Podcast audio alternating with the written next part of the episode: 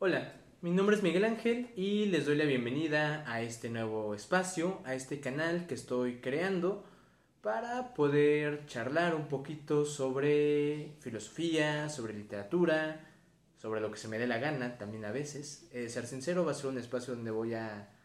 No voy a ceñirme a un tópico en especial, sino que iré compartiendo diversas cosas, diversas cápsulas. Creo que es importante pues tener un espacio cómodo, ¿no? En el que busquemos un intercambio de ideas, sí, pero charlando también sobre lo que nos gusta, ¿no? No sobre una línea en particular.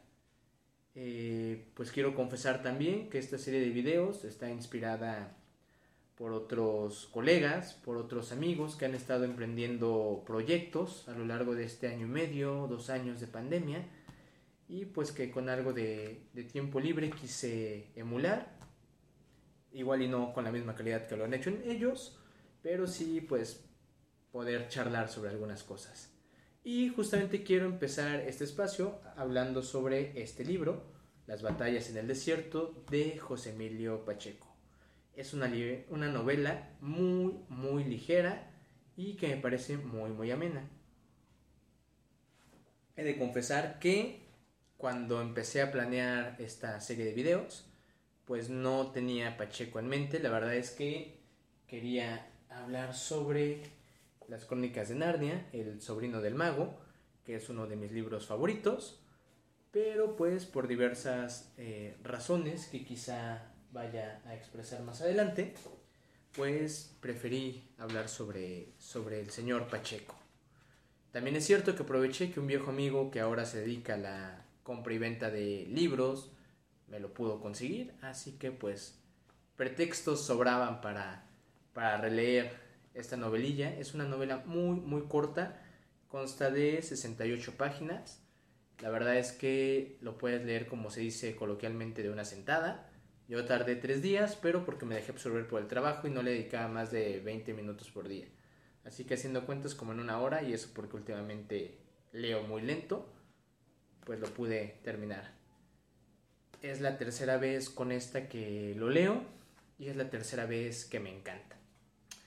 Tiene muchas particularidades y creo que una de ellas, la que más disfrutable se me hace, es que es una historia súper sencilla, súper común, súper tranquila, que sin embargo no abusa de lugares comunes o del lenguaje coloquial es decir, es una historia que podría contar cualquiera de nosotros, que podría contar yo, pero mucho mejor contada.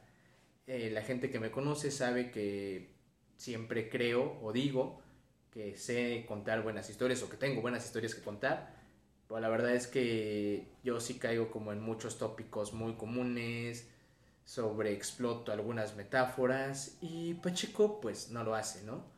Realmente es un texto muy, muy ameno, que va siguiendo un hilo, que sin embargo, más que transportarte a un hecho, a una época o a un lugar, te transporta a unas vivencias. Y eso es otra de las cosas que me encanta. Es decir, obviamente el libro está ubicado en un tiempo-espacio, está ubicado en la Ciudad de México, es una historia contemporánea, transcurre sobre el tiempo en el que gobernó Miguel Alemán, pero es justamente eso, no te dice corría el año 1900 y tantos, era el 3 de octubre de X año, no, simplemente nos va narrando lo que pasó y las cosas sobresalientes de esa época, porque seamos sinceros, al final del día, ¿quién recuerda exactamente el año, el día, la hora en la que ocurren los sucesos. Yo antes pensaba que lo hacía, pero la verdad es que con el paso de los años y los recuerdos acumulados ya no lo hago. Entonces simplemente nos quedan esos atisbos de, de lo que fue una época. Es decir, por ejemplo, ahorita que está muy fresco, yo puedo decir, la pandemia en México se declaró un sábado cerca de las 2 de la tarde eh, cerca del 19 de marzo del 2020. Va. Pero me imagino que conforme pasen los años, eso se va a ir borrando y simplemente podré decir fue en la época del COVID, muy cerca de primavera. Es decir, ya la vivencia no va a ser tan específica, pero sí va a remitir a ciertos elementos. ¿Qué es lo que hace eh, nuestro autor, no? ¿Qué es lo que hace José Emilio Pacheco?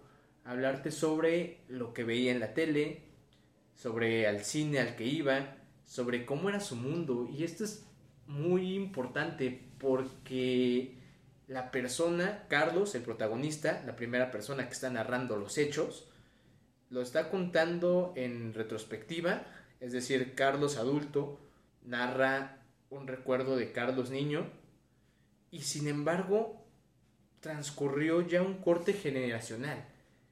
Es decir, ya el mundo en el que Carlos niño creció no es el mundo en el que está habitando Carlos grande que narra el recuerdo. Y eso es bien importante porque aparte de todo, eh, nosotros como lectores ahora estamos en un mundo diferente, muy diferente, sobre todo por los avances tecnológicos, pero bueno, diferente al que vivió Carlos. Entonces es muy interesante cómo podemos vivir en la misma ciudad, en este caso en la Ciudad de México, transcurrir o andar en las mismas, transitar en las mismas calles, en las mismas colonias, pero con cosas ya completamente diferentes. Eso es algo también que me atrapó. Esta novela la leí la primera vez cuando tenía 13, 14 años, era un niño de secundaria. Y sí, medio que conocía las calles, medio que conocía, según yo, el amor, porque es una historia de amor, las batallas en el desierto, o más bien una historia de desamor. Y ahorita veremos por qué. O de deseo, bueno, tiene muchas directrices.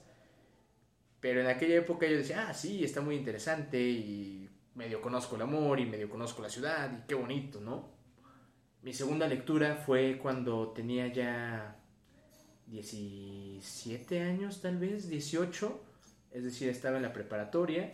De hecho, recuerdo que lo leí mientras esperaba a la que en ese entonces era mi novia, creo que era su cumpleaños y pues estaba eh, por ahí escondido en las calles cercanas a su casa porque no, no podía verme su papá, creo que no sabía que andaba con ella, no recuerdo el, punto, pero el chiste es eso, ¿no? Estaba en una calle eh, por ahí por la condesa y en lo que esperaba que ella saliera, me puse a, a, releer.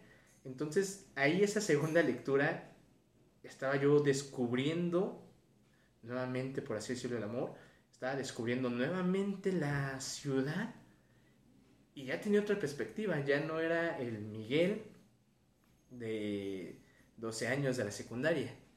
Y ahora, ya con 28 años, ya es también una lectura muy, muy diferente. Entonces, es muy padre para mí esta serie de, elementos, ¿no? estos recursos que te transportan a una época que ya no existe y que también al leerlo yo recuerdo o me transporto a una época de mi pasado que realmente tampoco existe. Es decir, aunque entre comillas es cercano el año 2011, pues ya las cosas no están como, como ahora, o más bien las cosas ahora no están como antes.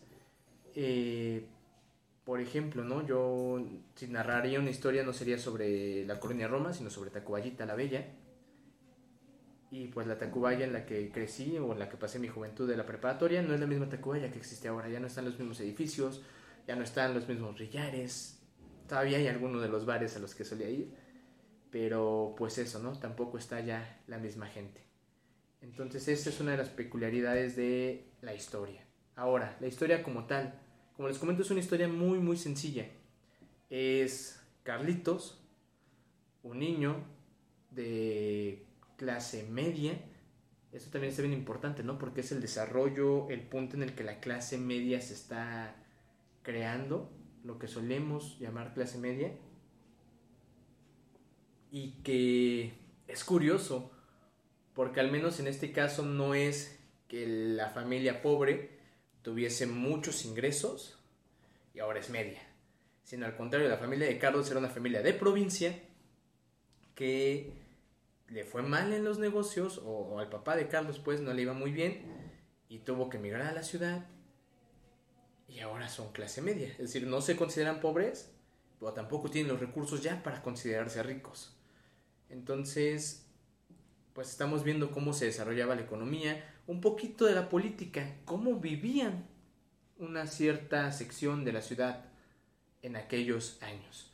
Y entonces Carlitos estaría más o menos como por, yo creo que unos 10, 12 años tal vez, como 12 años por, por lo que van narrando después, se enamora de la, de la mamá de uno de sus mejores amigos, ¿no? De Jim, que también es curioso el caso de Jim, porque Jim es hijo o cree que es hijo de un político, de un, este, una persona del gabinete del presidente, pero pues no es el caso, ¿no? Vamos a empezar con los, con los spoilers, como les dicen actualmente. Pues realmente eh, este señor solamente era amante de su mamá y todo el mundo lo sabía, o todo el mundo hablaba de ello, menos, menos Jim. Jim al parecer sí creía realmente que, que el señor, el señor, porque de hecho así lo llaman, se creía que el señor era su papá. Y volvemos a lo mismo, ¿no? No es una historia muy definida, no es una persona con personajes con nombre y todo, sino que es una persona, o más bien, perdón, es una historia donde el personaje es el señor, la persona del gabinete. Son cosas que al final del día solo evoca la memoria. Y pues eso, ¿no? Realmente eh, Carlos se enamora de Mariana, la mamá de Jim, que es una chica de más o menos veintitantos años, 26 si no me equivoco, o 28, es decir, Mariana tiene eh, la misma edad que yo actualmente, o quizá un poquito menos, y ya es una señora. Y pues Carlos sufre porque no sabe cómo confesarle a Mariana que está pues que está enamorado de él, va, lo confiesa y a partir de ahí hay un punto de quiebre porque la historia de amor de Carlos hacia Mariana se convierte, según yo, en una historia de desamor. Y no por el rechazo de Mariana, porque Mariana es muy, es muy amable, es muy gentil y dice, ¿sabes qué? Gracias por enamorarte de mí, conseguirás a una chica de tu edad, no hagamos de esto más grande. Pero realmente la clase conservadora, la familia de Carlos, arma un escándalo brutal y pervierte el amor que este niño, que Carlitos, sentía hacia Mariana. Y ahí es donde entran las demás directrices o las demás interpretaciones de la historia. ¿Por qué? Porque Carlos está enamorado, o creía estar enamorado, pero el hermano lo interpreta como deseo. Ah, ok, te querías acostar con Mariana la mamá y el papá de Carlos lo toman como una perversidad, como una corrupción al, menor, como una corrupción a las buenas costumbres. El sacerdote lo ve como lujuria. Entonces todo, toda la historia de Carlos, todo su sentir, se transforma brutalmente. Y realmente, eh, pues llega un punto en el que la historia ya es un completo desamor. Carlos no entiende por qué. La gente no entiende que simplemente está enamorado, ¿no? Incluso lo llevan al psiquiatra. Y parece ser, y de hecho hay, hay, una vuelta ahí en la historia, ¿no? Porque en un inicio Carlos hablaba de que el amor era algo natural. Y después, cuando están en los estudios del psiquiatra, llega a decir algo así como que el, el amor es una enfermedad cuando lo único natural es el odio. Por eso yo la consideraría una historia de desamor. Y es bien padre porque al final del día nos narra también como en ocasiones como adultos, pues no entendemos cosas tan sencillas o que deberían de ser sencillas como pues un, simple enamoramiento, ¿no? Y esto tiene que ver también con, con el título del, libro, Las batallas en el desierto. Las batallas en el desierto eran un juego que jugaban, valga la redundancia, eh, Carlos y sus compañeros en, en el patio de la escuela. Sin embargo, eh, para ellos las batallas en el desierto, la guerra, era algo muy lejano. Muy, muy, muy lejano. Eh, solo era un juego. estaba la guerra del Medio Oriente, que de ahí se supone que se formaban los dos bandos con los que peleaban en el recreo. Pero el mismo Carlos dice, ¿qué iba a saber un niño? Para mí la guerra era algo sumamente lejano, a pesar de que estaban bombardeando varios países en esa época. Y a mí me recuerda, por ejemplo, cuando fue el atentado de las Torres Gemelas en el 2001, el 11 de septiembre. Para mí la guerra era algo sumamente lejano que, sin embargo, en ese momento, donde sucedió lo de las torres, toda la gente empezaba a especular sobre la guerra entonces ya era algo que estaba muy cercano, pero que a la vez para mí era solo algo que existía en los relatos lejanos. No era tan sencillo. Y es lo mismo que ocurre con, con Carlos y las batallas, lo mismo que ocurre con Carlos y el amor, ¿no? Realmente un adulto interpreta las cosas de una manera muy diferente que un niño, según nos lo muestra. Y bueno, el libro va ahí narrando justamente todo este tipo de, de sucesos y culmina con un par de cosas muy, muy importantes. Porque es el cambio eh, donde la familia vende al sector este, extranjero la fábrica del papá de Carlos, donde se van a Estados Unidos, donde empieza ya pues una nueva vida, por así decirlo, de Carlos, pero también la historia de Mariana se trunca y nos dejan un final abierto, entre comillas, porque parece ser que cuando Carlos va a buscar a Mariana porque se entera que al parecer había muerto, pues nadie da razones de ella.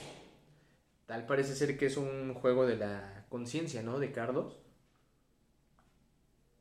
Parece ser que Mariana nunca existió porque nadie sabe dar razones de ella. Entonces te quedas dudando, ¿en verdad pasó? Pero sí pasó. Y realmente lo que nos muestra es que al final del día pues quizá lo de Mariana no fue un suicidio como se planteaba en la historia eh, oficial. Tan así fue que nadie al final del día hablaba de ella.